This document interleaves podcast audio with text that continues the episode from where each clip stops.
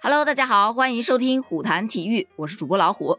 近期啊，国际奥委会也是召开了第一百三十九届全会。本次会议上，高度盛赞了北京冬奥会的成功，并且称赞了咱们北京冬奥会闭环模式非常完美，足以看出国际奥委会表达了对于咱们北京冬奥会的认可，这是一个好消息啊。不过呢，这一次的国际奥委会这第一百三十九届全会，它其实也有一个不太好的消息。据有关媒体报道啊，二零二四年巴黎奥运会和二零二八年的洛杉矶奥运会，他们相关比赛的项目逐步完成了初步的敲定工作。巴黎奥运会啊，举重项目将取消四项，而洛杉矶奥运会则可能彻底的取消举重项目。这一则消息一出，立马就引起了大家的关注。你要知道啊，举重项目如果取消了，对咱们中国队来说，你不说损失多么的惨重吧？肯定还是有一些损失的，毕竟在每一届的奥运会上，举重都是中国队的夺金重点，与乒乓球、跳水、羽毛球、体操、射击并称中国奥运军团的六大强项，也是六大梦之队呀。那从一九八四年的洛杉矶奥运会，中国首次全面参加奥运会到现在，三十八年间，咱们举重国手先后摘金三十八枚。夺金数仅次于中国跳水队。另外，咱们中国举重队还是第一批夺得奥运金牌的六支国家队之一。很多网友其实啊，可能还不是很清楚啊，每一届奥运会的项目都是不固定的，会有增加或者是减少。在每一届的奥运会结束之后，国际奥委会就会对奥运项目做出一系列的调整。事实上呢，从去年举行的东京奥运会上来看。举重项目的金牌数已经不及前几届了。从两千年到二零一六年，这期间举行的奥运会都还设有八个男子级别以及七个女子级别，而且代表队参赛人数最多为六男四女。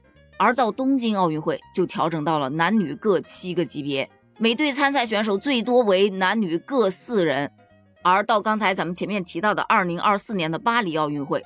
金牌总数将削减到男女各五个级别，那每队的参赛选手最多为男女各三人。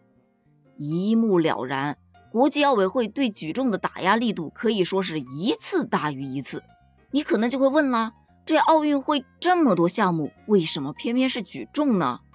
一个很重要的原因就是兴奋剂泛滥了。其实啊，确实很多项目都存在兴奋剂的问题。而举重是其中的重灾区。根据数据显示呢，零八年到一二年，有三十多位登上各种大赛领奖台的举重运动员，后来被判定服用了兴奋剂。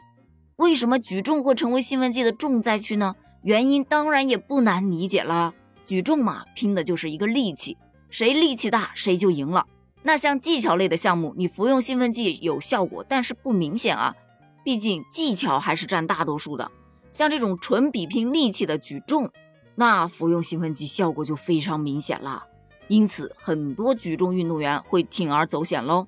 你就比方说，二零一六年里约奥运会男子七十七公斤级的比赛，那哈萨克斯坦的运动员在抓举落后吕小军十二公斤的情况下，挺举最后一举居然举起了二百一十四公斤，一举反超了吕小军，夺得了冠军。但是呢，很有意思的就是在后面的料检当中。发现他是呈阳性的，所以最终吕小军也是递补获得了这枚金牌。偷了咱们的就得还回来。那其实早在二零二零年四月，国际举联联合会主席阿让就因为涉嫌贪腐以及掩盖兴奋剂的丑闻而被辞职了。时至今日，已经两年时间过去了，国际举联竟然还没能选出新的主席，而且内部是各种的混乱，时不时就传出来。对于如此长时间混乱的现象，国际奥委会显然是不能接受的嘛。用网友的一句话来调侃，就是说你自己乱就罢了，影响奥运会可不行。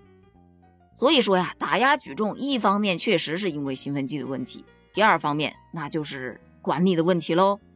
虽然说这也可能确实称得上是理由，但总感觉还是不能服众啊。